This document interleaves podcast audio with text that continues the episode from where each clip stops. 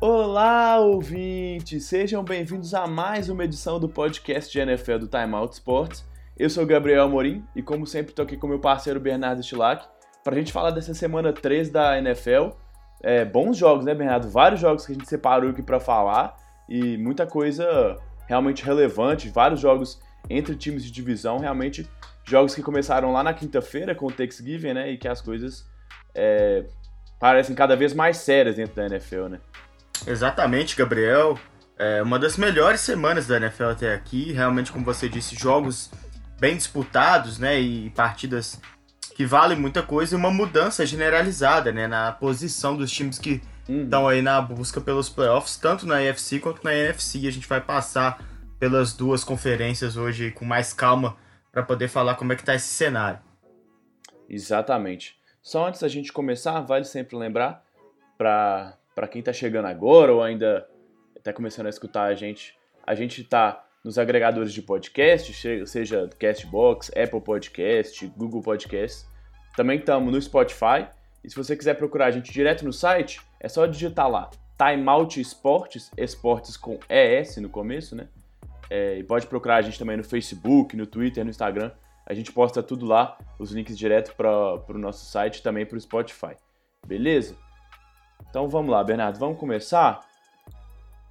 Começar com um jogo que de grande rivalidade, né, mas que, tal, que nem de longe teve, foi tão intenso quanto o primeiro jogo entre as duas equipes. Cleveland Browns 13 Pittsburgh Steelers 20. Um jogo com mudanças né, no, na, no comando, principalmente ali dos Steelers, com o Devlin Hodges como quarterback titular. E, bom, não sei o que, que você acha, mas uh, não, não é muita coisa ainda, mas é, pelo menos melhor do que o Mason Rudolph ele já foi, né? É, ele tá longe de ser um, um quarterback que vai fazer esse time dos Steelers chegar onde precisa chegar para poder conquistar de vez essa vaga nos playoffs, né?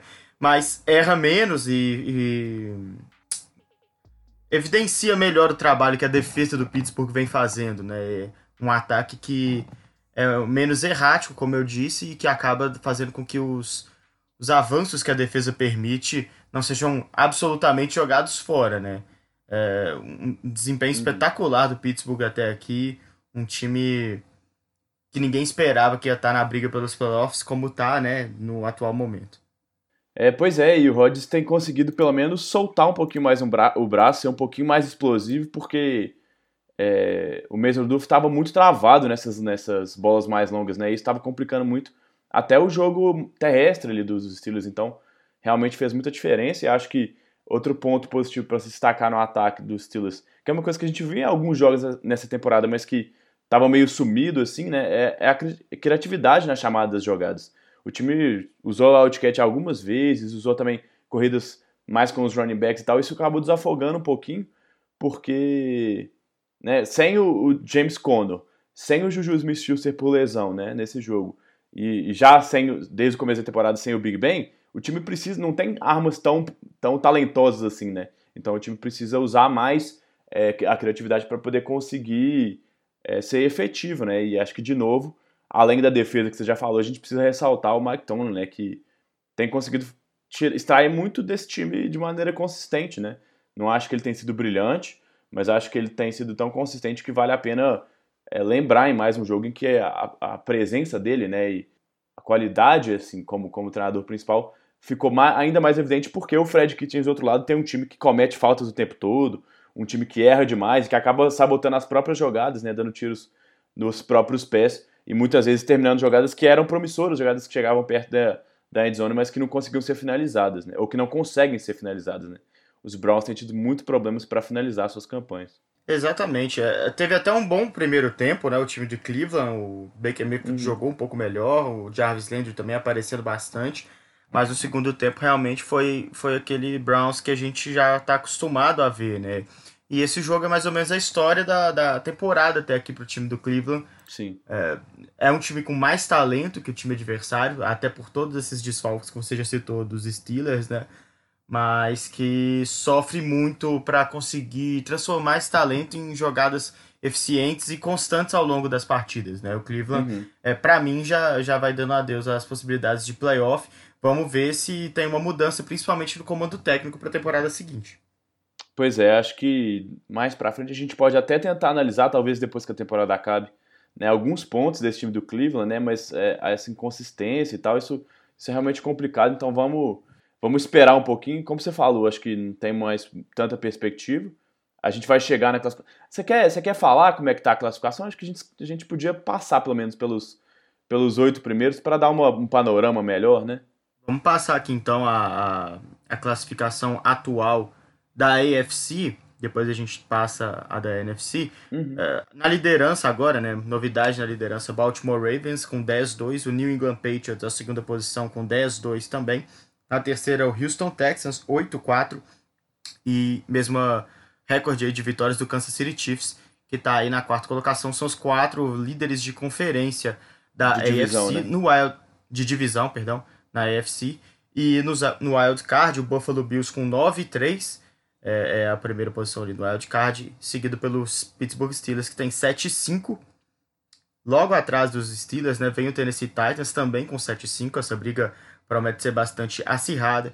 O Oakland Raiders e o Indianapolis Colts têm 6-6 também vivos na briga. E logo depois tem o Cleveland Browns com 5-7, mas já distante desses outros times, uhum. principalmente no que apresenta dentro de campo, né, Gabriel? É realmente um time que a gente não consegue apostar para poder vencer os jogos e, e, teria que vencer quase todos os jogos a é. partir daqui, né? E ainda torcer para a derrota dessas outras equipes que estão sendo mais consistentes que o Cleveland Browns ao longo do ano, apesar de ser um dos times mais talentosos nessa disputa.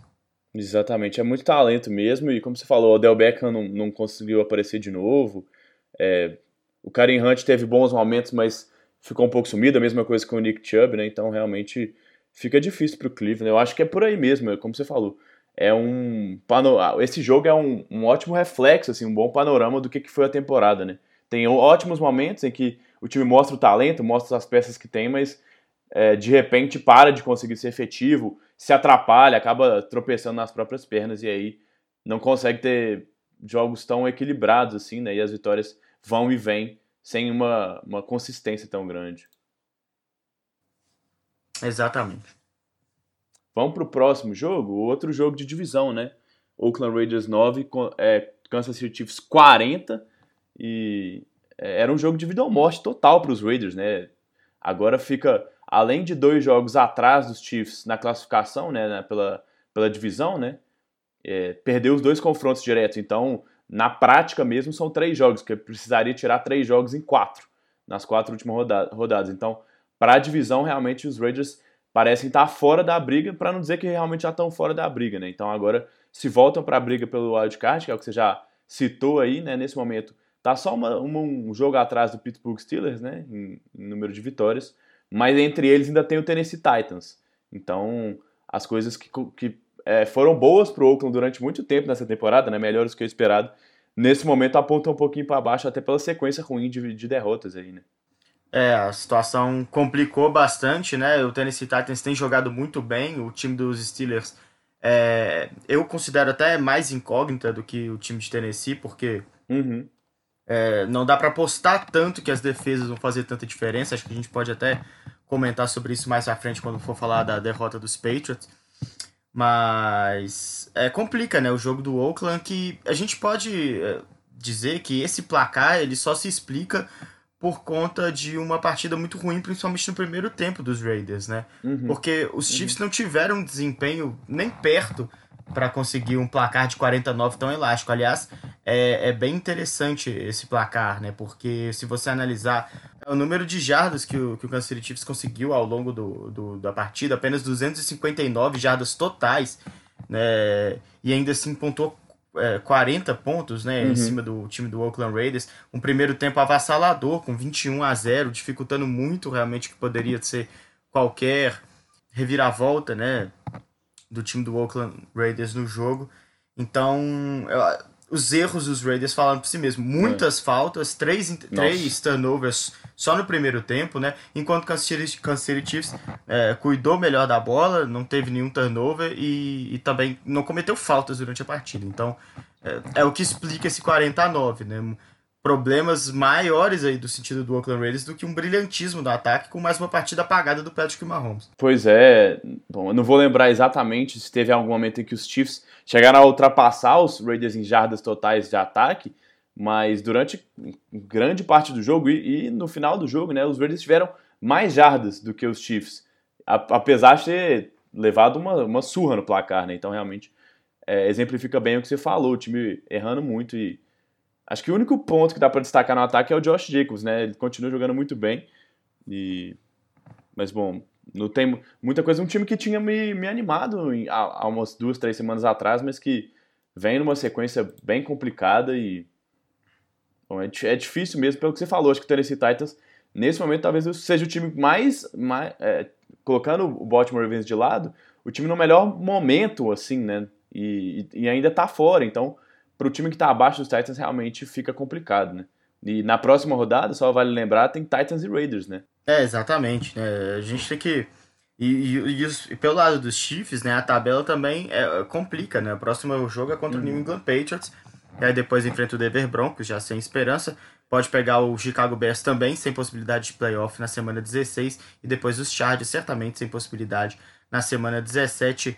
Vamos ver, né? O, como você falou, acho que o time dos Chiefs selou com essa vitória aí a sua primeira colocação, mas eu acho que a gente pode colocar uma lupa sobre esse ataque aí do Kansas City que pode melhorar bastante uhum. nessas, nessas últimas semanas de temporada é, regular. Quanto à defesa, né, melhorou bastante a defesa Sim. dos Chiefs. Uhum. Dificultou muito o jogo para o Oakland, né? A gente, apesar de, de, poder usar esse termo, né, que o Oakland perdeu para si mesmo por conta dos erros na, na, na primeira etapa, o Derek Carr foi bastante dificult... teve trabalho bastante dificultado, né?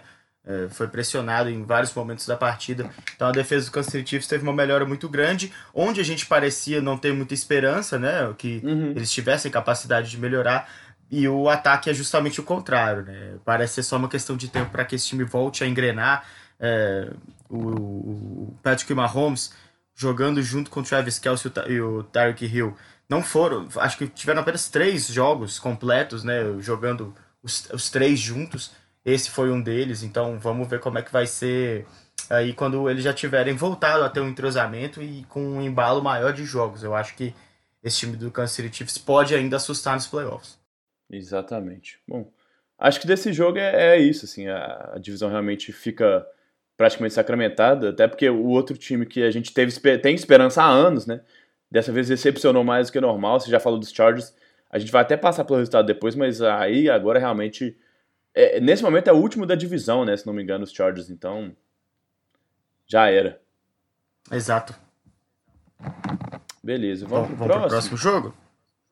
Vamos. É a vitória né, do, do Buffalo Bills sobre os Cowboys jogando em Dallas. Vitória importantíssima para poder confirmar esse time de Buffalo aí como um, um, um, time que não só pode chegar aos playoffs aí porque se distanciou dos demais na briga pelo wild card, mas que por que não, né, pode ficar aí na, na, na disputa com o próprio New England, New England Patriots, tá? Apenas uma vitória do time de Bill Belichick e Tom Brady. E, e, mostrando esse jogo, né, que tem capacidade de vencer partidas complicadas. O Dallas Cowboys não vem sendo o time mais consistente durante essa temporada toda, mas é um bom time, né, e um time jogando dentro da sua própria casa, sempre complicado de ser batido. Mas o Buffalo Bills foi bastante consistente e numa das melhores partidas do, do Josh Allen, né, da, da sua uhum. carreira como quarterback, que é bem curta, mas que é importante ressaltar, né? Ele, ele parece melhorar rodada após rodada e sendo mais confiável para esse time do, do Buffalo Bills, que passa a poder contar com seu ataque também, não só com um bom desempenho defensivo. Exatamente, como você falou, é, se, se o Buffalo Bills vence os próximos três jogos, né, contando a, a o jogo que ele faz contra os Patriots na, na penúltima rodada, mesmo se os Patriots ganharem os outros dois jogos, os times ficam empatados, né? Então o Buffalo é, tem realmente nesse momento muitas expectativas de conseguir uma campanha positiva e olha, acho que é, mais de uma década, né, que os Patriots vencem a sua divisão e na grande maioria das vezes sem nenhuma concorrência. Então, essa subida de, de produção do Josh Allen e, e, um ataque um pouco mais criativo. Eu gostei muito da, da, de como eles usaram o próprio John Brown no, no, lance que gerou um dos touchdowns do time, né, um dos touchdowns aéreos do time. É, utilizando outras armas porque não são não é o ataque mais talentoso do mundo mas quando você tem uma defesa que te mantém no jogo o tempo todo que força dois turnovers consecutivos como foi nessa partida muitas vezes você não precisa de muita coisa né só uma outra jogada daquele né, daquelas jogadas especiais digamos assim nessas jogadas é, diferentonas para o time conseguir uma vitória e depois os dois turnovers o Buffalo Bills tomou conta do jogo mesmo e, e é uma atuação bem convincente até por ser um, um jogo de Thanksgiving. Dallas é uma das equipes que sempre joga nessa, nessa data, né? Então é um jogo nacional, de muita repercussão. Então realmente é uma vitória que chama bastante atenção aí pro lado dos Bills. É, exatamente, velho. Fica o destaque também pro, pro Cole Beasley, né? Jogando contra o seu ex-time, foi o principal recebedor dos Bills na partida, alvo confiável aí pro Josh Allen, recebeu seis passes para 110 jardas. A lei do ex não falha, né? Não falha, né? Então ele apareceu muito bem, realmente. A gente vai focar mais nos Bills, porque a gente está falando da AFC, né? Depois a gente também pode discutir é, alguns problemas desse time do Dallas Cowboys. É, o principal para mim, já dando um spoiler da discussão que vem por aí, tem nome e sobrenome, né? eu imagino, eu imagino muito bem, quer dizer, imagino não, tenho certeza porque a gente já discutiu isso, mas vamos deixar essa surpresa aí, vamos pular pro, pro outro time da divisão, né, da, da divisão leste da Conferência Americana, que perdeu, né? Os Patriots perderam seu segundo jogo na temporada e, como você disse, perderam a liderança da conferência, uma derrota 28 a 22 para o Houston Texans jogando lá, lá no, no, no, estado do Texas, lá em Houston. E, bom, Bernardo, acho que a gente já falou bastante de, de quão preocupante esse ataque dos Patriots me deixou na semana passada, e isso se provou mais uma vez, porque dos 22 pontos, é, os dois últimos touchdowns foram marcados já no finalzinho do jogo contra o Houston. Já tinha aberto uma, uma, vantagem bem segura, né? Já era o garbage time, assim, mais do que qualquer outra coisa. Então, desse ataque não tem muito o que dizer. Agora, acho que também ter levado 28 pontos diz menos de, de como a defesa tem atuado do que realmente é, como é que as coisas foram durante o jogo, né? Acho que é mais mérito do ataque dos Texans que foram super criativos, assim. Eu gostei bastante do Bill O'Brien. E olha que me dói bastante falar isso, porque eu tenho muitas ressalvas contra o treinador do Houston Texans, mas achei ele muito criativo, usando jogadas bem diferentes, usando bastante os Tyrants. Quase não usou, por exemplo, o Will Fuller, né? Que foi uma arma super importante, principalmente né, ele é uma arma super importante, né? Quando ele está em campo, o rendimento do Deshaun Watson sobe muito, mas conseguiu ser efetivo com outros caras participando bastante do jogo, né? O Duke Johnson, os, os seus Tyrants participando muito do jogo. Até o Kenny Stills recebeu uma, um passe para touchdown, né? Então, a defesa dos Patriots não me preocupa, porque, é, como eu disse, mais mérito por outro lado. Agora, esse ataque, de novo, deixa uma pulga atrás da orelha. Exatamente. É, a gente falou que os 40 pontos dos Chiefs não fazem muito sentido né, com o que aconteceu. Esses 22 dos Patriots é, talvez façam menos ainda. Uhum. Né? O, entrou no último quarto da partida com o Houston vencendo por 21 a 9. Então, é realmente uma vitória, de certa forma, até tranquila do Houston Texans. Um ponto extremamente positivo mesmo para isso que você falou, é como esse ataque conseguiu é, produzir e vindo aí, né, algumas semanas depois daquela derrota para o Baltimore Ravens, onde o ataque do Houston não conseguiu é, produzir absolutamente uhum. nada. Então, é, uma boa resposta, né?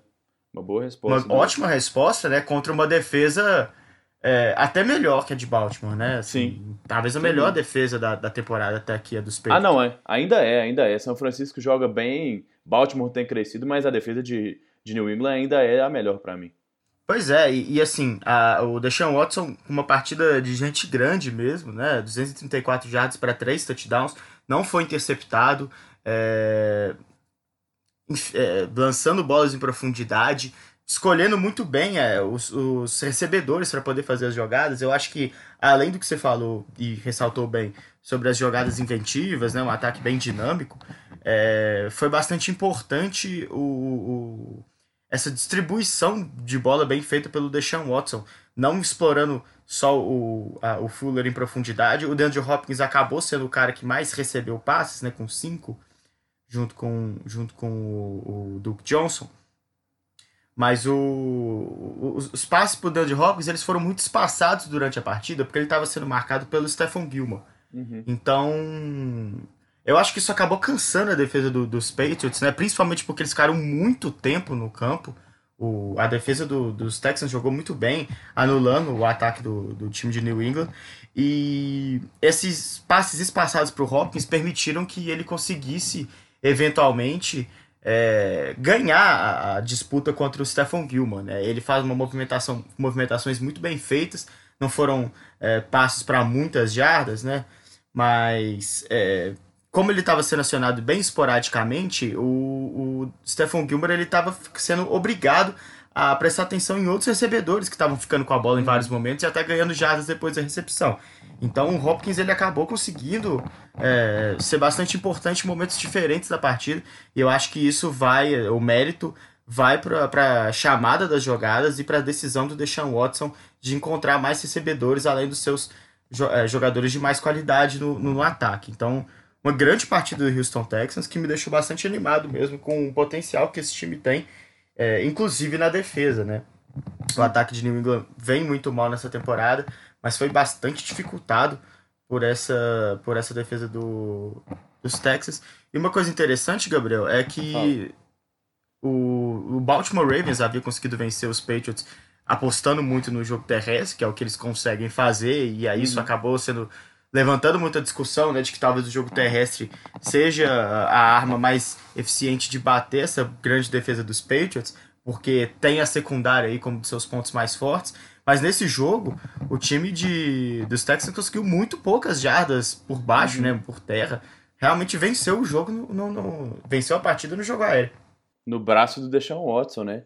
E me chama muita atenção a questão de, você já falou bastante disso, mas de tomada de decisão dele, né? Assim, o touchdown para o Kenny Stills que ele lança é, vem logo depois de uma jogada é, pro Will Fuller, que quase foi touchdown, no finalzinho ali ele acabou soltando a bola. Duas vezes em que o, o New England Patriots usou na sua defesa o que ele faz melhor, que é mandar a blitz e deixar os caras lá na secundária marcando de forma individual. O que muitas vezes diminui o tempo para o quarterback fazer essa leitura, né? Mas que acaba deixando espaço, porque se você vencer um cara, você não tem cobertura. E a gente já, já analisou muito isso no começo da temporada. A gente falou muito de como os times tinham sofrido, tá, estavam sofrendo, né, para poder bater essa marcação. A gente viu os Jets é, e, e, o Sam Darnold vendo, vendo fantasmas, mas o Deshaun Watson não teve medo de arriscar as bolas no fundo, que muitas vezes são a melhor opção para vencer esse tipo de marcação, né? Então, se você coloca essa bola lá no fundo e o seu, o seu recebedor às vezes é até mais rápido do que o, o cara da cobertura, isso acaba realmente fazendo a diferença. Então, Gostei muito da leitura e da maturidade, como você falou, do Deshaun Watson. Uma partida realmente de gente grande, mostrando que ele se estabelece cada dia mais como um dos melhores da liga. Só para fechar esse jogo aí do lado de Houston, é, acho que a defesa foi realmente bem. a ressalva de que o ataque dos Patriots não é, não é bom, ou está longe de ser muito bom, é, vale a pena. Mas me, me deixou um pouquinho preocupado, uma coisa mais para prestar atenção para os próximos jogos, principalmente como esse time marcou em zonas e como os Patriots conseguiram explorar os, os espaços entre zonas, que é uma coisa é, preocupante, até porque os cornerbacks, que eram a, a, principal deficiência desse time, foram o Brian. O Bradley Roby teve um grande jogo, né? talvez tenha sido o grande nome dessa, dessa defesa do Houston. E então eles não foram tão explorados, né? Mas tanto essas marcações em zona, né, espaço entre zonas, e a marcação contra os running backs me deixou muito a desejar. O James White, inclusive, foi o grande destaque do ataque dos Patriots, né? Nos jogadores ali de, de, das skill positions. Então, acho que é uma coisa para a gente olhar, né? Para a gente ver como é que os Texans vão corrigir seus próximos jogos, porque esse, essa, esse desenvolvimento jogo a jogo é muito importante para a gente ver como que os times podem melhorar, né? Podem sempre se desenvolver no decorrer da temporada. É, com certeza, né? E essa vantagem aí do, do Houston Texans, embora pequena, para os times de sua divisão, pode, e depois de vencer um jogo tão complicado, né, que contra os Patriots, dá uma tranquilidade maior para poder fazer esse progresso. Sem dúvida.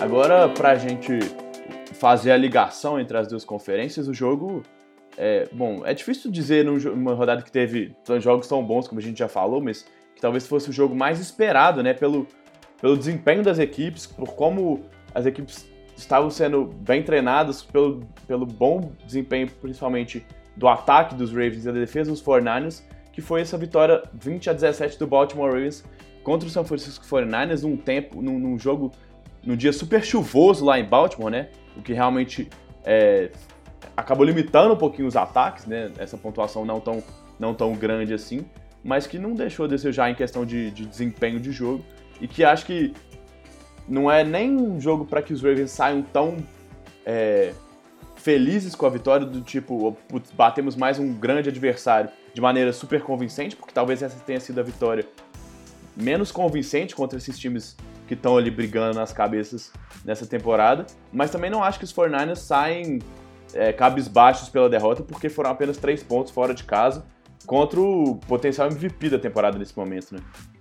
Sim, é, com certeza. Não dá para poder tirar conclusões absolutas dessa partida, né? É uma vitória por muito pouco tempo, mas a gente pode fazer algumas análises sobre como essas duas equipes estão lidando com esses grandes jogos, né? Assim, eu acho uhum. que os, os Ravens terem vencido até aqui o, um, o grande confronto que ele tinha em relação a os dois grandes confrontos que ele teve em relação a pelo menos ao, ao, ao retrospecto de vitórias do adversário que foi contra os Patriots e que permite hoje ele ser o primeiro primeira seed da AFC e agora contra os 49ers, que são, eram os dois melhores times até aqui, sempre colocados nos Power Rankings, né? E também na, nas primeira, na primeira colocação uhum. das duas conferências, do, o eventual prévia de Super Bowl, né? Mostra que esse time dos Ravens ele tá absolutamente capacitado para conseguir vencer esse tipo de partida, mesmo que contra os, como foi contra os 49ers, ela apresente muitas dificuldades e, e o jogo é, se mostre no final assim, é complicado de, de gerenciar, né? Os, os, Ravens venceram esse jogo nas últimas, na última campanha, é, correndo muito bem com a bola, sendo implacável nesse sentido para a defesa dos 49ers, que teve muitas dificuldades para poder chegar no Lamar Jackson. Qualquer defesa teria, né? Mas eu acho que como a dos uhum. 49ers é tão. É, é, tem um impacto tão forte nesse, nesse jogo de apressar o passe, né? E de chegar até os quarterbacks. O Nick Bolsa sequer viu o Lamar Jackson né, na partida. Então, eles conseguiram gastar bastante tempo chutar o field goal no final, apostando no, no, Justin Tucker, né, que é um dos melhores kickers, se não o melhor kicker da NFL. Então, parece, eles me parecem bastante conscientes do que Sim. tem que fazer para conseguir a vitória e das capacidades ofensivas que eles têm e como utilizar, né? E, e nada melhor do que jogar contra os 49ers para poder mostrar que eles têm plena capacidade de utilizar isso contra qualquer time. É, acho que essa é uma qualidade que a gente ressalta muito em times ou em campeonatos, melhor dizendo, que são de pontos corridos, né? A gente sempre fala assim, olha, não vai, vai ter jogo que o time vai jogar bem, vai ser dominante, vai vencer com tranquilidade. Mas vão ter jogos em que o time não vai jogar tão bem, mas ele precisa dar um jeito de sair com a vitória. E é isso que Baltimore tem feito, né? E, é, e, assim, e não é sair com a vitória apertada contra times que estão com campanha negativa ou com um momento é, não tão positivo assim. Tem sido vitórias contra, como, como a gente está falando, contra os 49ers, foi assim contra os Patriots, tem sido a temporada inteira, tem sido assim a temporada inteira. Então, realmente Baltimore chama atenção por isso. Acho que, só para destacar alguns outros pontos, além do que você falou, que eu concordo com tudo isso, é, acho que o ataque dos 49ers é, conseguiu usar bem espaços em que a defesa dos Ravens estavam deixando, principalmente para correr pelos lados, né? O Mostert teve uma grande atuação correndo fora dos tackles, né? Não enfrentando ali os, os grandalhões da linha defensiva e isso é, mostra talvez um caminho de como essa defesa possa ser mais vulnerável, porque tá difícil realmente nesse momento achar muitas falhas nessa defesa. E acho que alguns pontos são muito importantes para o resultado final do jogo, né? Tanto o field goal que foi bloqueado do Robbie Gold, né, no finalzinho da primeira etapa, mas principalmente para mim, é o que, que as equipes fizeram quando elas conseguiram forçar turnovers. Os Ravens forçaram um fumble e conseguiram é, marcar um touchdown. Do outro lado, os 49ers conseguiram forçar um fumble para cima do Lamar Jackson, o primeiro só da temporada, né? Mas só conseguiram um field goal. E aí o jogo terminou com uma diferença de três pontos. Então talvez ter convertido essa, essa, essa roubada de bola fosse uma diferença, fosse a diferença do jogo, né? Se, se tivesse convertido, teria ficado 21 a 20. Então essas, esses lances também são capitais são muito importantes para a gente ver como o time se comporta em momentos chave da partida, né? É, sem dúvida, né? É, e isso acaba pesando contra os 49ers, né? a gente tem que falar de novo isso, acho que é importante ressaltar sempre que essa derrota não significa muito em relação ao futuro que esse time pode ter, né? Um time que tem que tá jogando muito bem e jogou bem também contra os Ravens, né? Vendeu bastante caro essa derrota, mas que contra o Seattle, por exemplo, né? Na, nas vezes que perdeu nessa temporada contra o Seattle, também uma, uma derrota bastante apertada, o time do, dos 49ers ele acaba sofrendo com essas tomadas de decisão, né? E não uhum. conseguir é, fazer valer as falhas do adversário, né? E ser mortal, a gente pode dizer assim. O Garoppolo ainda tem essa, um pouco dessa dificuldade. Pois é, não, mas eu acho que é isso que você falou. Não dá para tirar muitas conclusões. A gente vai falar agora do, do Seattle, né? Que foi o time que passou eles é, na liderança da divisão, mas talvez seja um processo de amadurecimento mesmo, né? A gente vê que o Jimmy Garoppolo em tempo, de, em anos de liga, é um cara que tem mais tempo do que, por exemplo, o Lamar Jackson, que ele jogou, o Deshaun Watson, mas em questão de números de jogos totais, muitas vezes ele perde para caras que estão no primeiro, no segundo ano da carreira, né? Então, realmente isso às vezes pode pesar, porque uma coisa é ser. É claro que aprender do banco vendo Tom Brady é uma coisa incrível, né? Ficar tanto tempo na, na, lá em, em, New England aprendendo com caras tão competentes, claro que, que acrescentou muito para a carreira do Garoppolo, e, e tá com o, o, o Kyle Shanahan, com certeza também ajuda demais. Mas às vezes é, o momento dentro de campo, né, as tomadas de decisões dentro de campo, é uma coisa que você só adquire com o tempo mesmo. Né? É, certamente, né? Mas o, meu, o, o, que me incomoda um pouco é que eu acho que está demorando muito, assim. É. É, a gente falou, é muito raro, né, esse fumble do Lamar Jackson, então as defesas nunca podem entrar em campo é, e nem os ataques, né, que vão jogar contra os Ravens, preparados para poder começar numa posição de campo favorável, porque os Ravens vão eventualmente cometer um turnover. E no caso do São Francisco, é, é meio que ao contrário, né?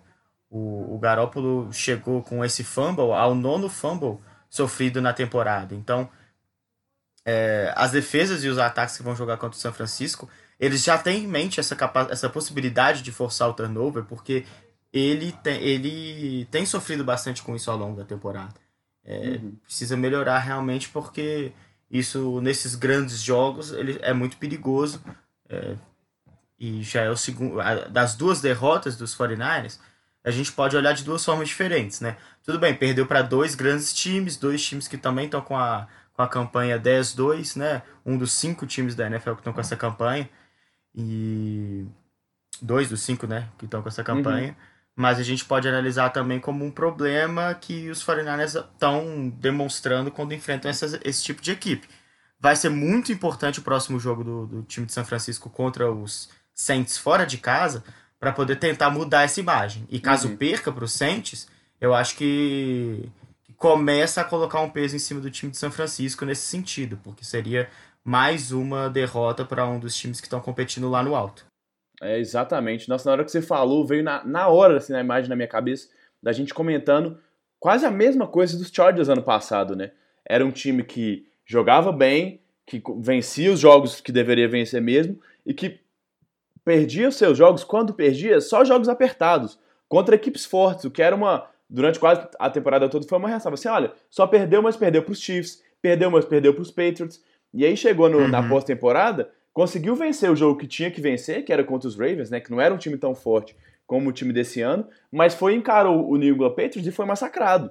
Então é bem, bem colocado mesmo, porque isso é uma coisa que a gente precisa ficar de olho. Não dá pra gente pesar só um lado da balança e não ver que talvez isso seja uma deficiência é, psicológica ou de experiência mesmo de time e que precisa ser resolvida porque muitas vezes, muitas vezes não, né? Num, num, num sistema de campeonato que você tem jogos decididos em uma partida só, né, ou temporadas sendo decididas assim, você precisa que seu time esteja 100% focado e pronto para resolver esses jogos apertados, né? Exatamente.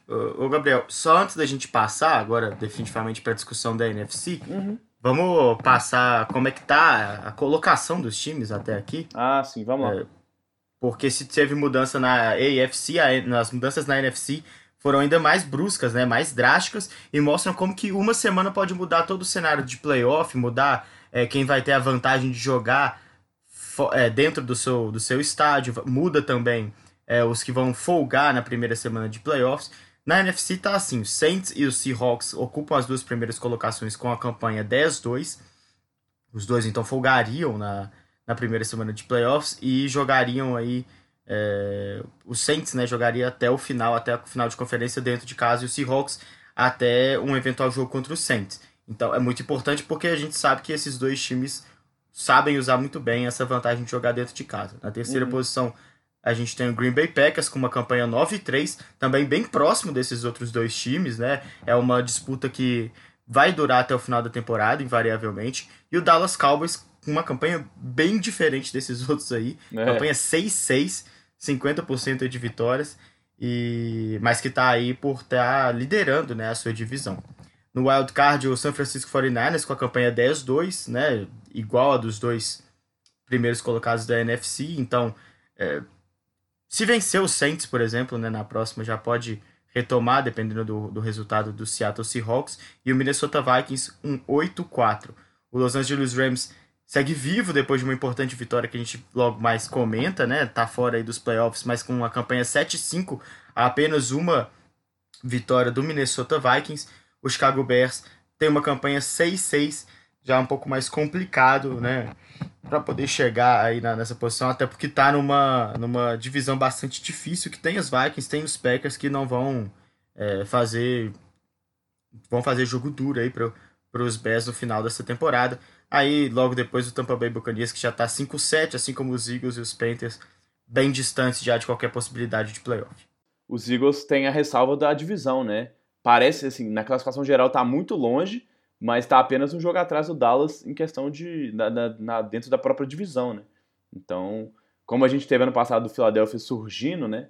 No finalzinho da temporada, a gente pode ainda ver isso. Enfim, a gente vai falar mais isso pra frente, mas só pra gente destacar. É. E eles jogam, né? Vai ter na semana 16 é, o Dallas Cowboys jogando contra os Eagles lá na Filadélfia. Exatamente, exatamente. O jogo em Dallas. Os Dallas ganharam o primeiro Os Cowboys ganharam o primeiro jogo, né? Sim, ganharam. Ganharam em casa 37 a 10.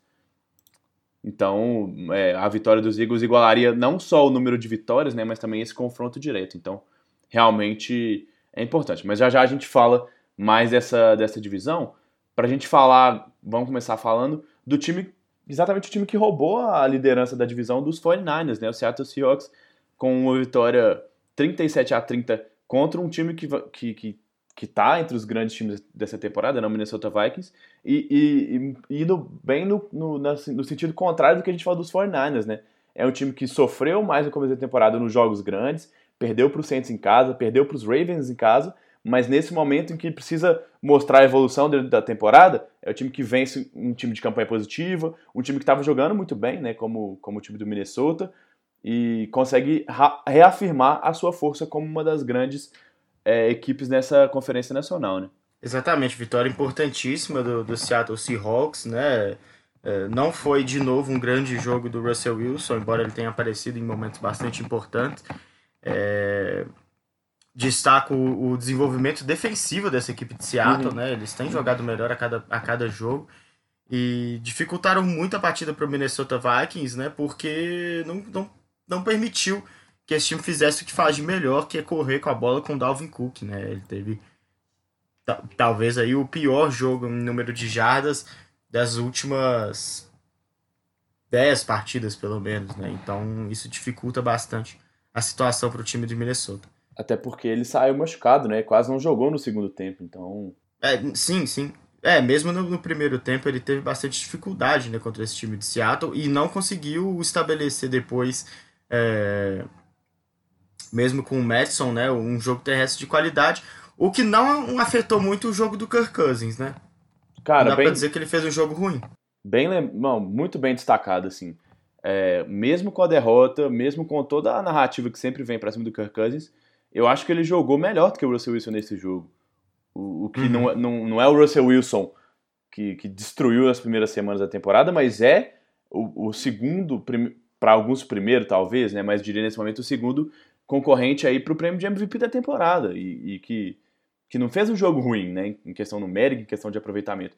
Mas o Cousins eu acho que foi mais preciso é, e Seattle se apoiou muito no jogo terrestre né, segunda partida seguida em que teve uma, uma divisão muito boa entre Chris Carson e Rashad Penny, e nenhum dos dois decepcionou, né? Os dois correram muito bem com a bola e, e desafogaram mesmo assim para o jogo para o Wilson, além do que você falou, claro, da defesa e é, acho que eu, eu já elogiei bastante essa defesa na semana passada, porque foi uma defesa que conseguiu forçar turnovers e dessa vez, além né, de forçar os erros, conseguiu limitar o ataque adversário. Parece que né, a gente vê 30 pontos no placar e, e é um, parece um pouquinho contraditório, mas em linhas gerais, né, eles, a forma como os Vikings estavam atuando no ataque né, foi bem, bem prejudicada mesmo, bem limitada pela essa defesa de Seattle, que cresce demais com boas peças. Né? O Condra Diggs, por exemplo, chegou agora. É, agora não, né? Chegou no meio da temporada e está fazendo uma grande é, temporada em Seattle. Ele quase não era utilizado lá em Detroit. Então, realmente achando caras para assumir esse fardo aí nessa defesa de Seattle.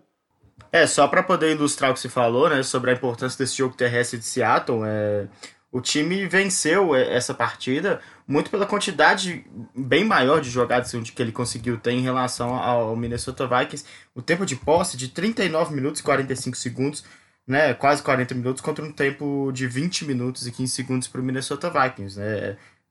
Tecnicamente, aí, né, basicamente o dobro da, do tempo de posse do, Seattle Seahawks. É, o que evidencia né, que com metade do tempo pra, de jogo, o, o, o Kirk Cousins conseguiu ter mais jardas do que o Russell Wilson. Então, uhum. É, ele realmente jogou bem. O problema é, não foi exatamente dele, mas uma defesa do Minnesota Vikings que teve muita dificuldade de parar os avanços terrestres de Seattle. E, e além da, da defesa de Minnesota, acho que as lesões. Tem, esse foi o jogo em que as lesões pesaram mais, né? O Stefan Diggs estava claramente é, longe de 100%, dropou algumas bolas é, que é difícil a gente ver um cara do nível dele dropando. O Dalvin Cook, como a gente já falou, saiu no metade do jogo, né? Quase não participou no segundo tempo. E o Adam Thielen nem foi pro jogo, né? Mais uma semana em que ele tá de fora. E então ele teve que, que acionar caras que, que não são tão, tão talentosos, né? Do, quanto esses três que eu destaquei. E realmente acho que sentiu falta de ter os seus principais nomes no ataque. Começou bem o Stefan Diggs, né? Com, com um touchdown corrido. Com quase touchdown corrido, né? Levou a bola até a linha de uma jarda Aí depois o Dalvin Cook completou o trabalho, mas realmente não estava nas melhores condições. É, curioso para ver como o Kirk Cousins joga né, com, com Adam Thielen e ele de volta, né, porque ele tem, ele tem jogado realmente bem e o Minnesota Vikings realmente tá, fica em outro patamar se, se essas jogadas ofensivas aéreas, principalmente, conseguirem ser mais eficientes no sentido de pontuação. Exato. Bom, vamos passar para o próximo jogo e agora para falar do, do líder da Conferência Nacional, né? A gente já destacou a campanha do Saints que nesse momento lidera e uma vitória num jogo que já está virando é, também outra tradição no Thanksgiving, né? Pelo segundo ano seguido, o último jogo da quinta-feira de ação de graças foi New Orleans Saints e Atlanta Falcons. Mais uma vitória do Saints, mas eu também diria que mais uma vitória em que o time não convence tanto quanto a gente espera de um time que está liderando a conferência, né? Acho que não é para se preocupar de novo, mais uma vez, não é um, uma atuação ruim, mas não é tão convincente no sentido de, de, mostrar armas, principalmente no ataque, a defesa até que conseguiu limitar bem, os Falcons produziram já no finalzinho do jogo, recuperando dois onside, kick, onside kicks seguidos, né, por isso que deixou o jogo apertadinho, mas acho que Saints, esse jogo pode ser muito comparado com o que os Ravens fizeram, né, contra os 49ers, venceram sem convencer, mas assumiram a liderança da sua conferência e mostram que são equipes fortes o suficiente para vencer jogos parelhos, né? É, eu, eu tive essa sensação também, uma vitória meio protocolar do Saints uhum. contra os Falcons, né? Mesmo jogando fora de casa, é, um time que fez só o suficiente para conseguir vencer. Talvez, já pensando em, em, se poupar, né? O Alvin Kamara, desde que voltou de lesão, ainda não teve um grande jogo, um jogo explosivo. Ele é um cara muito importante porque os avanços mais longos dele e as jogadas mais explosivas são sempre em momentos necessários, né? Avanços que o time consegue é, first downs ou então é, facilitar a vida ali do Drew Brees. Mas o, o próprio Drew Brees não teve uma, uma, uma grande partida, é, errando bastante passes. Prova disso que o Michael Thomas, enfim, teve, saiu de campo sem completar 100 jardas, né? Parecia impossível, né? Pois é, e ficou bem longe, né? Só 48 jardas. Uh, realmente, né? Esse, esse ataque, a gente fica com a sensação de que pode mais. E quando é o quarterback é, com a idade mais avançada, como é o caso do Drew Brees, a gente fica já é, sempre reticente sobre a, a possibilidade dele estar tá perdendo a capacidade de, de fazer grandes jogos. Mas ainda, não, ainda concordo, concordo com você que acho que não é nada para se alarmar, mas cabe já uhum. levantar alguma discussão.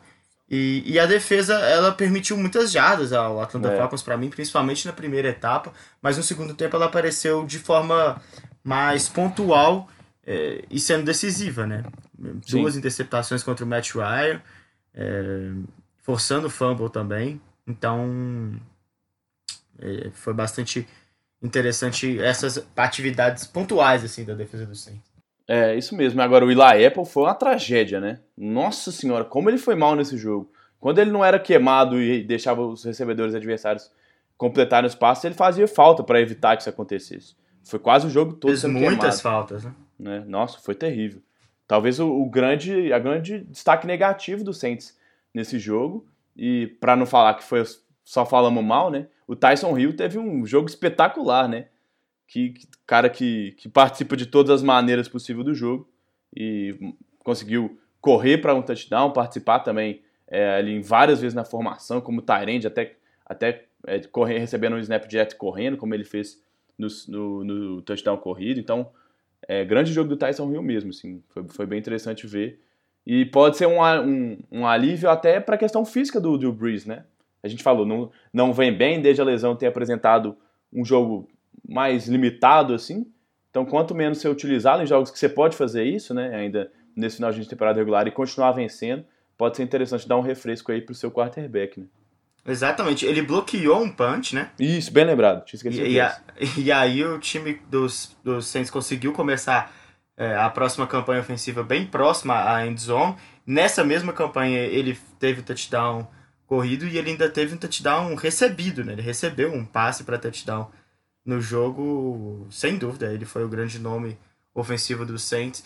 É, o que é interessante, né? Porque lembra muito que eu já tinha acabado de falar sobre essa defesa, né? Tanto defesa quanto ataque do Saints tiveram grandes momentos e que eles foram necess... É, eles foram suficientes para conseguir vencer o jogo. Uhum. É, não foi um jogo consistente, muito longe disso, de nenhuma do, dos times do Saints. É, é, é, como você destacou a vitória protocolar, parecia que né, New Orleans não estava fazendo força nenhuma e, e, eu acho que se os times continuassem jogando por mais umas 20 horas, eu acho difícil que a Atlanta em algum momento assumisse a ponta na partida, né? Dada a tranquilidade que New Orleans teve em, em realmente parecer não fazer muito esforço para vencer o jogo, né? Mas, mas é isso, acho que fica mais o destaque mesmo pela, pela, pelo time do Saints ter assumido aí a liderança na sua conferência. Próximo jogo, na verdade é um jogo que a gente já comentou um pouquinho lá dos Bills. Vamos falar agora do Dallas Cowboys, né? Aí na, que, é, que ainda lidera a sua divisão na Conferência Nacional. Bom, assim, Bernardo, é, eu acho um pouquinho. É, é, acho que é um jogo complicado um pouco da gente fazer uma leitura muito óbvia, assim. Pelo lado dos Bills, acho que já está bem claro que o time realmente é de verdade. Mas tá, dentro do próprio jogo, né, a gente viu várias coisas acontecendo. O Ezekiel Elliott começou muito bem o jogo, parecia que ele ia tomar conta da partida, de repente sumiu. O Dak Prescott parecia começar o jogo bem, de repente um, um erro atrás do outro e os Bills tomaram conta do jogo. Assim, talvez, aí para ver se levanta, levantar a bola para você, talvez seja um problema mais de quem, do, do contexto do, do, que necessariamente dos jogadores. Como é que você vê isso aí? Pois é, é... eu não entendo por que, que o Zeke Elliott para de receber a bola para poder correr do nada no time do Dallas Cowboys e, e ele realmente para, né? É. É, nunca mais ele, ele chega a determinado momento do jogo em que ele simplesmente não, não é mais acionado para poder fazer as jogadas terrestres ele só vira uma isca, né? Ele fica lá para tentar atrair alguma marcação, mas que nem a marcação adversária cai mais, porque não é utilizado, né? Pois é, é muito difícil de entender isso, né? Porque é absolutamente contraproducente, né? E o Dak Prescott se vê nessa situação de ele precisa lançar 49 bolas no jogo, né? E ele até não foi mal é, é, em relação a números, né? Ele teve a interceptação, mas 32 passes certos de 49 tentados, 355 jardas, né? É, o Amari Cooper de novo sendo um recebedor principal, mas o, o Gallup também aparecendo com, com bastante importância nas recepções, ganhando bastante jardas, né? Bom, é, eu acho difícil também de, de estabelecer o que acontece com esse time do Dallas Cowboys, né? Se a gente olha os desempenhos individuais, principalmente do ataque, é um pouco complicado de entender porque as chamadas é, de jogadas elas são realmente muito nocivas ao próprio desempenho do time e à própria progressão do time dentro do campo, né? Quando parece que vai engrenar, é exatamente como você falou. O time resolve parar e, e aí dá muito espaço para que as outras equipes consigam vencer. E o Buffalo Bills é uma equipe de qualidade, a gente já falou. Não, não deu tempo ao Dallas Cowboys de se recuperar ou então de voltar a fazer o que vinha fazendo e dando certo, principalmente no, nos primeiro, no primeiro quarto, né? Só para só finalizar essa parte assim do, do Dallas no ataque, o que um, um paralelo que eu consigo pensar é assim, eu nunca corri uma maratona, né? Mas que todo mundo que corre maratona, essas provas mais longas diz, é que quando você chega num determinado ponto da prova, você, encara uma barreira, né? Uma barreira figurativamente falando. E que é, os, os, os, momentos logo a, a, depois de você passar por essa, por essa parede é que vão determinar se você vai conseguir terminar bem a prova ou não. E eu sinto que o time do Dallas é um pouco isso assim durante os jogos. Os, os jogos do, de futebol americano são jogos longos, são jogos físicos e que requerem muito do time, né? Não só no aspecto físico, mas também no aspecto mental, estratégico. Então parece que toda vez que o time do Dallas vê um, uma primeira barreira, o time acaba desmoronando ao invés de ultrapassar essa barreira, né? Então é, é isso que eu sinto, assim, e acho que, que era disso que você queria falar, ou desse personagem que você queria falar, mas é, acho que isso cai de novo pro Jason Garrett, né? Porque não dá pra gente é, deixar é, de lado a culpa de um head coach quando o time apresenta esse tipo de problema, né? É, pois é. é. Era dele mesmo, né? Não tem como escapar desse tipo de comentário. Ele vai terminar a temporada no Dallas Cowboys, né? O Jerry Jones já segurou isso mais de uma vez. É, mas parece que se não conseguir chegar aos playoffs ou ter um bom desempenho aceitável nos playoffs, né? É, essa será a última temporada dele em, em Dallas. Vamos torcer. Eu, eu fico esperando, né, que, que esse time assine o contrato com o Dak Prescott e, e traga um treinador capaz de fazer o, o time jogar melhor, né? Uhum. Porque isso é extremamente importante. A gente vê, por exemplo, o que aconteceu com o Baltimore Ravens, como o time se moldou toda a sua comissão técnica e, e fez as suas contratações, as suas escolhas do draft, um, contratou é, treinadores de posições específicas que já tinham trabalhado com, com quarterbacks que corriam com a bola, né? Gente que trabalhou com o Tyler Taylor, que trabalhou com o, o Colin Kaepernick, uhum. justamente para poder potencializar o talento que ele tem dentro do time. E o Dallas Cowboys parece fazer o contrário, né? Não faz questão de assinar com o seu quarterback que já mostrou em vários momentos ser bastante talentoso.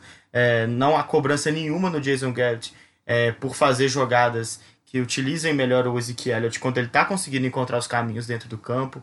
Então, quando você tem dois caras com esse talento e mais vários outros, né? Tem jogadores defensivos de extrema qualidade também, mas que não encontram o pior do que não encontram, né, o melhor ambiente para poder desempenhar o seu melhor futebol americano, eles encontram um ambiente em que eles são é, tolhidos, né, dessa capacidade uhum. de, de progredir é, é, muito complicado. Eu acho que esse time da Dallas Cowboys pode eventualmente chegar aos playoffs, né? Eu acho que é, é bem provável, inclusive, que os Eagles é, conseguem ser ainda piores nesse sentido, né? Mas não deve ir longe, não, e precisa de nova vida é, para a temporada que vem, senão é, serão realmente carreiras desperdiçadas com, por causa da negligência do seu dono, Jerry Jones, que assume todas as posições de comando também nas operações de futebol. É, pois é. Você quer falar mais uma coisa da defesa? Eu acabei te cortando aí, você tava. Não, é, é só ressaltar novamente que essa defesa do, dos Cowboys parece ter um, um manual muito claro de como batê-la, né? E eles não conseguem realmente é, modificar o seu plano de jogo o suficiente para poder dificultar as, as situações para as outras equipes. Por mais que a gente possa é, elogiar o, o trabalho do Buffalo Bills, que marcou 26 pontos, né? não é exatamente o ataque avassalador e que não daria uhum. para parar de forma alguma. Então, é, se espera mais do, do, time da Dallas Cowboys também do ponto de vista defensivo. É, é isso, concordo com você. Que não precisa nem acrescentar nada não, porque a gente já fez, já falou muito desse, desses defeitos do, do Dallas, como você disse. São defeitos que são bem visíveis, né? Sim, sim. Então vamos, vamos pro próximo. E uma vitória aí, acho que a gente não precisa falar muita coisa necessariamente dos dois times, mas, mas uma vitória importante até por um momento, né? Acho que a vitória do, do Green Bay Packers 31 a 13 contra o New York Giants é até um boost de confiança, é, um, é uma vitória que coloca o time, como você já destacou lá no, quando você falava, né, listava a colocação dos times, que coloca a equipe de Green Bay apenas um jogo, apenas um jogo de diferença dos líderes de divisão. Então realmente é um, uma vitória importante, até muito pelo sentido anímico, né? É, sem dúvida, né? Uma vitória extremamente importante pro, pro time de Green Bay mas que ainda me deixa com algumas ressalvas no sentido de que 31 pontos contra o, seu, contra o New York Giants, 31 pontos do Green Bay Packers é o que acontece quando você deixa o Aaron Rodgers jogar, né? Uhum. É, não foi apressado em quase situação nenhuma. É, o Green Bay Packers mesmo assim se viu em vários momentos precisando de, de ganhos longos para a primeira descida e o Aaron Rodgers conseguiu, usou e abusou desses, desses passes em profundidade. É, então, quando você deixa um cara com esse talento, né, talvez um mais talentoso do, dos últimos 20, 25 anos da NFL, é, com tempo no pocket, é, ele castiga, né? Então, esses 31 pontos eles se devem muito a isso. Uma vitória importantíssima, mas eu quero ver ainda o Green Bay Packers conseguir vitórias e conseguir grandes pontuações jogando contra front sevens que realmente ameacem o, o time de Green Bay de alguma maneira. É, foi. É, a gente já tinha comentado isso, né? Falamos aí sobre essas times que parecem ter receitas claras sobre como batê-los, como vencê-los. O Green Bay Packers, a gente já falou na, na, na, semana anterior, parece ser um desses times, né? Como parar o time de Green Bay no ataque? Você tem que pressionar o Aaron Rodgers o tempo todo, o jogo todo. Uhum. Foi o que os Chargers fizeram, foram o que o San Francisco 49ers fez. Exato. Até o, o Philadelphia, em certa medida, né? Sim, sim. Exatamente. Então, o New York Giants absolutamente não tem capacidade de conseguir é, esse tipo de jogo.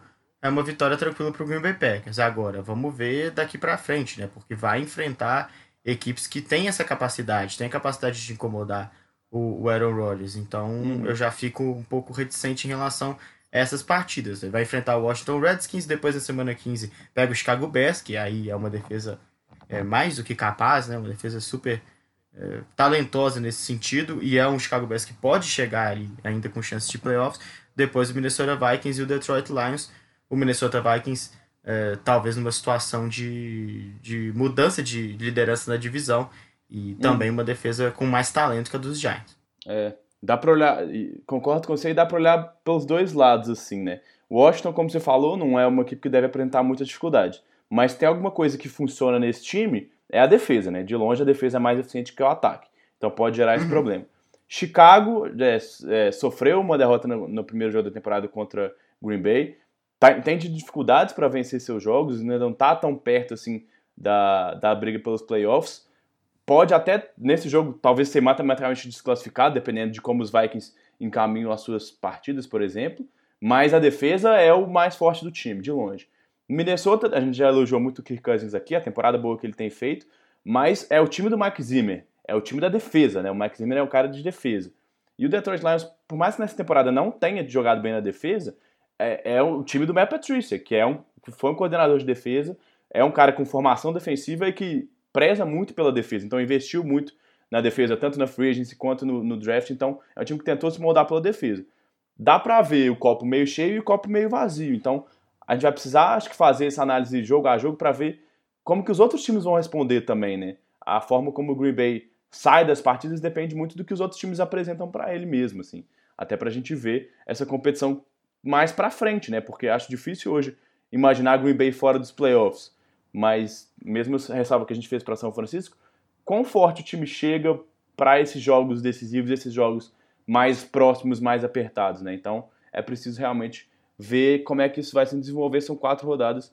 Acho que pra gente ver muito isso, mais que necessariamente para necessariamente ver se o Rodgers vai jogar bem ou não, ou se o time vai conseguir vencer ou não.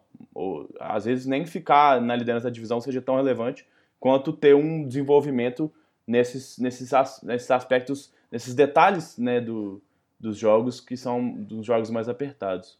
Exatamente, né? Talvez seja um dos times mais interessantes para a gente poder assistir nessas rodadas finais, porque todo mundo sabe da capacidade que tem. A defesa também já teve grandes momentos durante essa temporada, mas também é um time que quando perdeu, perdeu de forma categórica, né? Então, uhum. vamos vamos ficar espertos aí olhando esse time do Green Bay Packers. É, é sim um, um dos pontos mais interessantes dessa reta final de temporada. É isso mesmo. Pra gente fechar, vamos falar agora de times que não estão liderando as suas divisões, que não estão indo nesse momento para os playoffs, mas que tiveram jogos importantes nessa semana. A gente já falou do Tennessee Titans, que venceu um confronto de divisão fora de casa contra o Indianapolis Colts, 31 a 17. E, bom, Bernardo, um jogo que foi é, parelho por muito tempo, mas que assim como na semana passada, aí era contra o Jacksonville Jaguars, também era um confronto de divisão, mas um time que não tá brigando tanto, mas, assim, a partir de um certo momento, o time dos Titans deslanchou, né, no caso desse jogo, conseguiu bloquear um field goal, que estaria colocando, né, caso convertido, colocaria os Colts na liderança da partida, conseguiu retornar esse field goal bloqueado para touchdown e logo depois conseguiu uhum. marcar, anotar mais, mais pontos com o Ryan Tannehill. Então, é um time que mostra que, no pior dos casos, né, consegue manter o jogo muito parelho por ter uma defesa muito boa e que tem explodido muito com o ataque, né, seja com o Tannehill, seja com o Derrick Henry, como os principais nomes desse time aí. Exatamente, né, é um time que é, parece que nunca dá para poder fechar o caixão, né, dizer que o jogo acabou, porque eles realmente têm uma capacidade de conseguir essas jogadas impactantes é, em profusão, né? O time do Tennessee Titans, eles fazem isso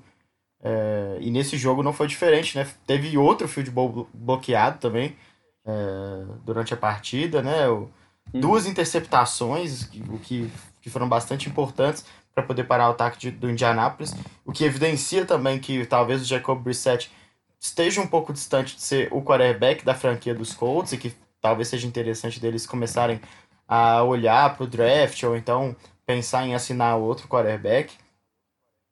É, e, e, realmente o Derrick Henry conseguindo algumas corridas bem longas, né, corridas explosivas, para poder ajudar esse time do Tennessee Titans. O Ryan Tannehill é, teve uma boa partida, né, mas ele sofreu muito, principalmente no primeiro tempo, né, é, com muito sexo e, e, com dificuldade realmente em estabelecer o jogo, mas o que parecia ser um grande problema, né, que ele não ia conseguir realmente levar esse time a lugar nenhum, mas é o que você falou, essas, essas jogadas é, pontuais e de grande impacto para o andamento da partida fizeram com que o Tennessee Titans saíssem do jogo vencendo por 31 a 17. Vitória importante porque é, se os Colts tivessem vencido o jogo, seriam aí o primeiro time é, da divisão brigando pelo, pelo wild card. Não foi o que aconteceu. O Tennessee Titans faz o 7 a 5 fica próximo, é, muito próximo do wild card, a mesma campanha do Pittsburgh Steelers, e fica bem próximo também do Houston Texas. Né? Não dá para descartar os Titans dessa briga pelo, pela liderança da divisão. É, até porque é um time que melhorou muito na reta final do, do campeonato e que, se continuar progredindo, é, pode inclusive ultrapassar o time de Houston. É, acho que dá para concordar, se, eu, se você não concordar, você fala aí, que Indianápolis, mesmo com a Delta, não está fora da briga, né? Não, de forma alguma. Então, e aí Tennessee conseguiu, além de passar né, na classificação, garantir que não teria desvantagem no confronto direto. Perdeu a primeira partida e agora conseguiu devolver é, né, o resultado conseguiu equilibrar. Então, nos confrontos diretos, é, não, não sai perdendo nesse, nesse critério. E além e, e tem o que você falou que ainda joga duas vezes contra o Houston Texans, né? Então ele está nesse momento dependendo só das próprias forças para poder chegar aos playoffs. Vencendo, né? Não precisa nem vencer todos os jogos, né? Se vencer, por exemplo, contra os Raiders na semana que vem, já tira muito a chance dos Raiders de, de, de brigar pelo, pelo, pelos playoffs, né? Pelo, por esse wild card. E se vencer os próximos dois jogos contra o Houston Texans, é, vai, vai ter uma chance muito grande de, inclusive, vencer a própria divisão, né? Então, realmente, o Tennessee mostra um crescimento gigante na temporada. Foram é, são cinco vitórias nos últimos seis jogos, né? Depois de ter começado a temporada com é, cinco, com, com quatro derrotas nos primeiros seis jogos. Então, realmente, é uma mudança grande de, de desempenho e que, que combina, claro, com a mudança de quarterback, né? O Ryan Tannehill não teve jogo brilhante, como você falou, foi pressionado o jogo inteiro. Acho que a única coisa que funcionou de verdade nesse time do, dos Colts nesse jogo foi a defesa, né? Por mais impressionante que seja, o pass rush funcionou o jogo inteiro. Ele não teve é, calma nem, nem tempo para trabalhar no pocket em momento nenhum do jogo. Mas mesmo com toda essa pressão, ele conseguiu belos passes. O, o lançamento que ele fez logo depois da interceptação primeira do Brissett foi sensacional, né? E é E, e, chega até a ser meio irônico, né? A gente viu o Brissett lançando uma bola horrível no meio do campo, a bola pendurada, e aí três jogadas depois o, o Tannehill vai lá e lança um, um passe perfeito, né, na, na end zone. Então realmente é um time que cresce demais, é um time que nesse momento, como eu já tinha destacado, né, tirando o Baltimore Ravens, na AFC eu acho que não tem ninguém num momento tão bom quanto o Tennessee Titans. É, é um time que eu falo do Green Bay Packers, mas é outro que vai valer muito a pena a gente ficar de olho nessa reta final de temporada. Pode ser uma escalada heróica, né, em, em direção aos playoffs. E o que eu fico percebendo também, né, que tirando o Dallas Cowboys, que acaba atrapalhando um pouco esse grande momento da temporada, mas a gente deve chegar aí na, na, nos playoffs com times com campanhas muito próximas e campanhas muito altas, né? Uhum. Eu não me lembro, assim, desde que acompanho a NFL, de ter cinco times com uma campanha 10-2, por exemplo. Exato. É, assim, acho que a diferença dos times bons da temporada ficou muito evidente até na, na classificação para os times que estão muito abaixo, né? A gente tem vários times com duas, é, três vitórias na temporada e que estão há muito tempo fora de qualquer disputa, e isso é, influencia o fato de que os times lá de cima têm várias vitórias, né? Então, mesmo, né, por exemplo, Seattle passou grande parte da temporada sem ser líder da divisão, nesse momento assume, mesmo tendo, mesmo que São Francisco tenha perdido apenas dois jogos na temporada, né? Então, para citar um exemplo. Então, realmente a disputa entre esses times lá de cima está realmente muito apertada e vai ser legal de ver, porque a gente teve, por exemplo, no ano passado, a única coisa que estava em disputa era o próprio Tennessee Titans que precisava da vitória contra os Colts, né? Quem vencesse ficaria, é, garantiria a vaga nos playoffs. E Tennessee acabou perdendo. Então vamos ver se o time é, dos Titans vai ter força para, nesse finalzinho de temporada, nos confrontos diretos, tirar essa vantagem do Houston Texans e levar a classificação aí, seja como líder de divisão ou, ou no wild card. Né? Exato. Só, só para terminar esse jogo, até te fazer uma pergunta também. Uhum. É, o time dos Colts está é, em chances ainda, mas eu vejo que dificultou bastante com essa derrota. É, e também porque alguns pontos muito centrais do time acabaram falhando e tem falhado nas últimas semanas, principalmente o Brissett e o Adam Vinatieri, né, que uhum. É, a gente falou dos dois field goals bloqueados, né, mas ele também tem certa culpa nisso, obviamente. Ele errou. Não, e ele errou o field goal, ou extra point, se não me engano, também, né? Uhum. Exato. É, então, é, a, a pergunta que eu tenho para fazer e o comentário que eu acho que é possível a gente poder fazer essa inferência é que quando o, o Andrew Luck anuncia a aposentadoria, acho que o clima em Indianápolis vira de um grande velório, né? E de um time que tinha tudo para poder é, brigar para chegar aos playoffs e ir longe dos playoffs nessa temporada e que tudo foi por água abaixo. E de repente, o time viu que era muito bem treinado e que assim, o time percebeu que a combinação de um treinamento muito bom e do talento que esse time tem, que somado ao Andrew Luck, colocaria ele como um dos, um dos competidores, né, um dos favoritos aí na NFC, era suficiente para conseguir ganhar jogos e colocar o time na briga de novo. E eu não sei se criou-se um certo é, paternalismo ou então uma certa relação de, de, de afeiçoamento ou, ou de carinho com esses caras que impede eles de perceber que às vezes algumas mudanças podem é, colocar o time em outro patamar e fazer o time é, voltar a ter mais chances, né? Contratar um outro kicker, apesar do Vinatieri uhum. ser uma lenda histórica na NFL, é, tá atrapalhando muito o time dos Colts, rodada após rodada. O Jacob Brissett, talvez não fosse nem o caso de trazer outro quarterback, né? Porque, pô, o cara é, não vinha jogando tão mal assim, mas de mudar um pouco o estilo de jogo, mudar o playbook, não colocar tanto a, a responsabilidade no braço dele, porque ele tem se mostrado é, inconsistente. Não sei, eu fico com essa sensação de que pro Indianapolis Colts meio que a sensação que, que deixa no final dessa temporada, mesmo se o time não chegar nos playoffs, é de que o trabalho foi bem feito e que, dada as, as circunstâncias, eles chegaram onde dava para chegar. Ah, eu, é exatamente isso que eu penso, assim, é, a gente talvez tenha se enganado um pouco. O próprio Indianapolis Colts tenha supervalorizado o começo de temporada porque não tinha talento para estar tá chegando tão longe quanto estava, né? Tanto que Houston demorou a passar como líder de divisão. Por muito tempo, Indianapolis liderou essa divisão.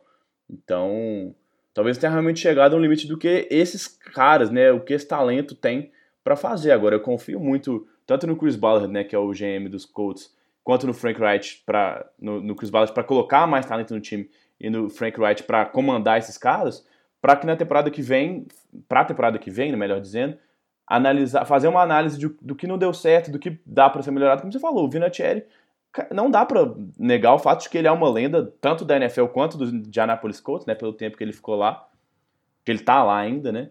Mas uhum. talvez pensar em um cara mais jovem, a gente vê vários kickers entrando na liga com talento, assim, então, é, sabe, às vezes é até mais, mais honroso falar assim, ô Vinatieri, vamos, vamos pensar num jeito aqui de terminar essa relação antes que isso vire um desastre mesmo, e que os erros dele saiam como os grandes culpados de uma campanha, de uma, uma campanha não, não tão positiva, né?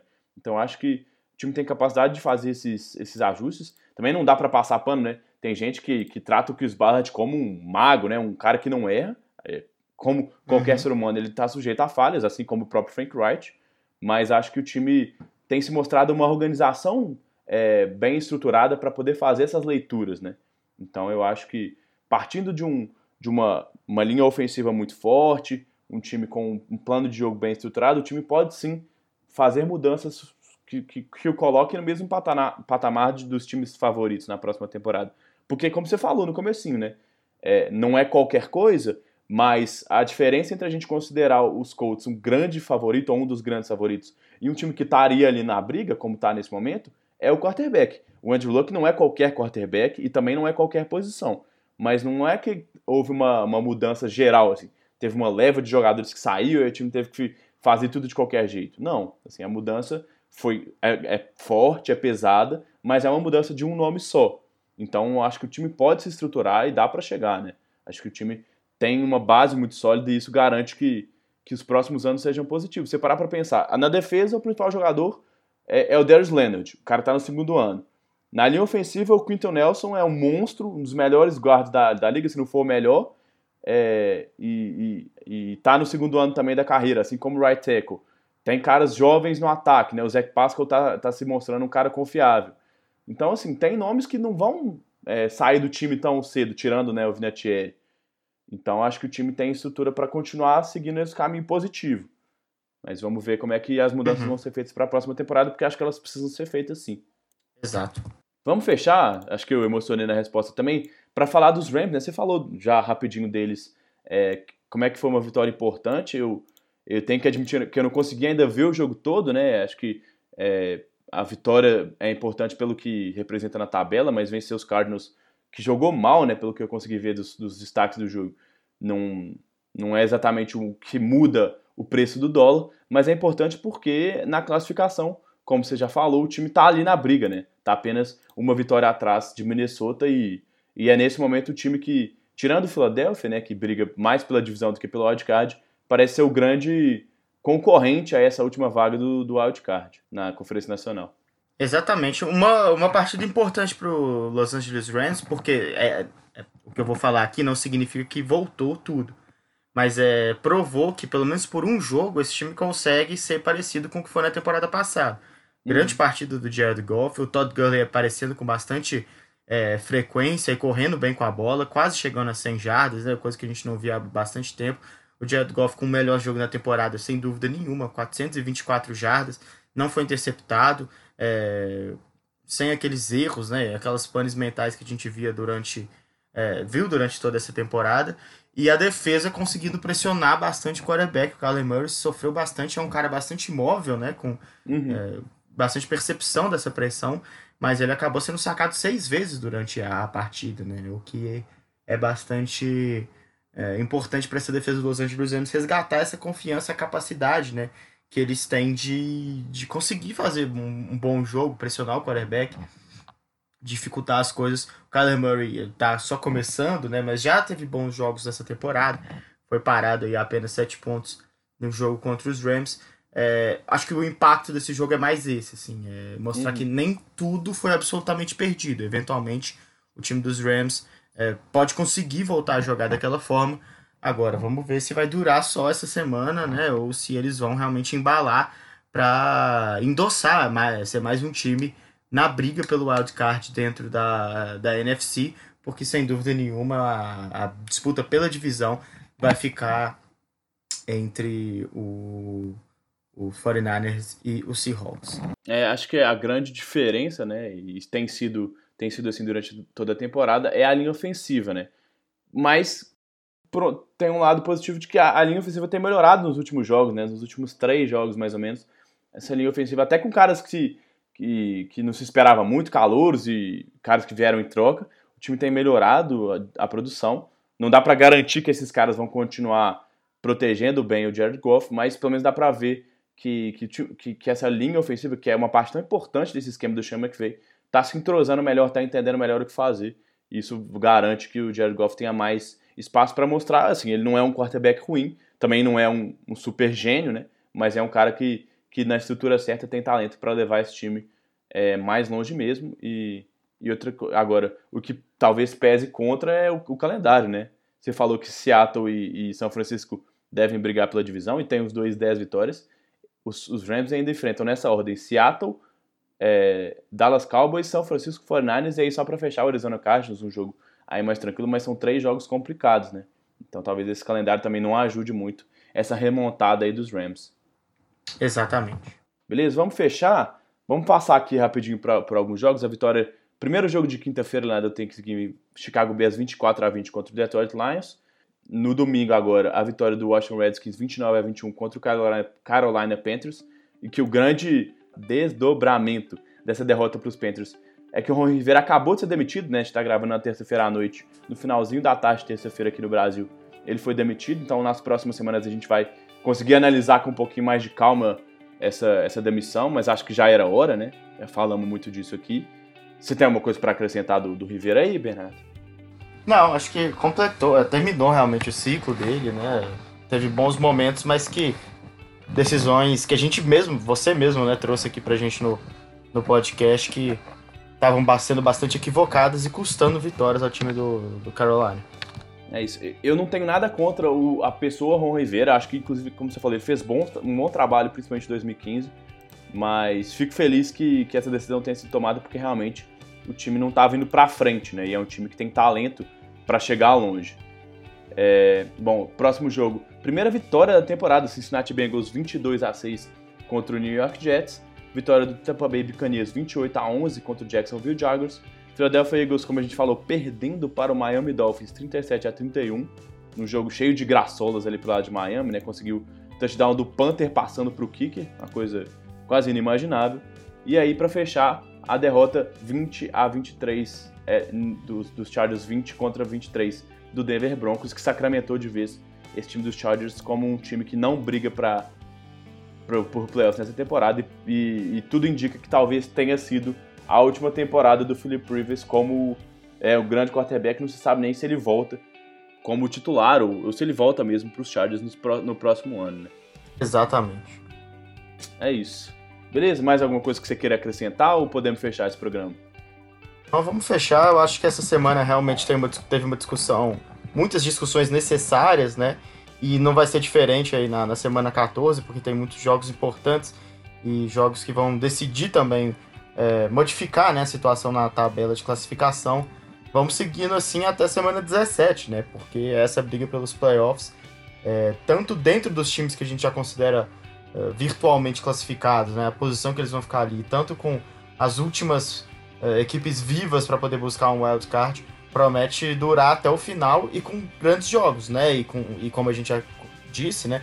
Equipes que vão provavelmente ter um retrospecto, tirando a NFC East, é, retros, um retrospecto de vitórias muito positivo, talvez um recorde aí para as últimas temporadas. Exatamente. Daqui para frente o foco é mesmo é, falar mais, dar mais destaque para os times que estão brigando. E aí a gente vai acabar passando um pouquinho mais rápido mesmo por times que já estão fora da disputa, né? Então é isso, Bernardo. Acho que a gente fica por aqui. Um abraço para você e um abraço para os ouvintes. Valeu. Valeu, até semana que vem. Um abraço.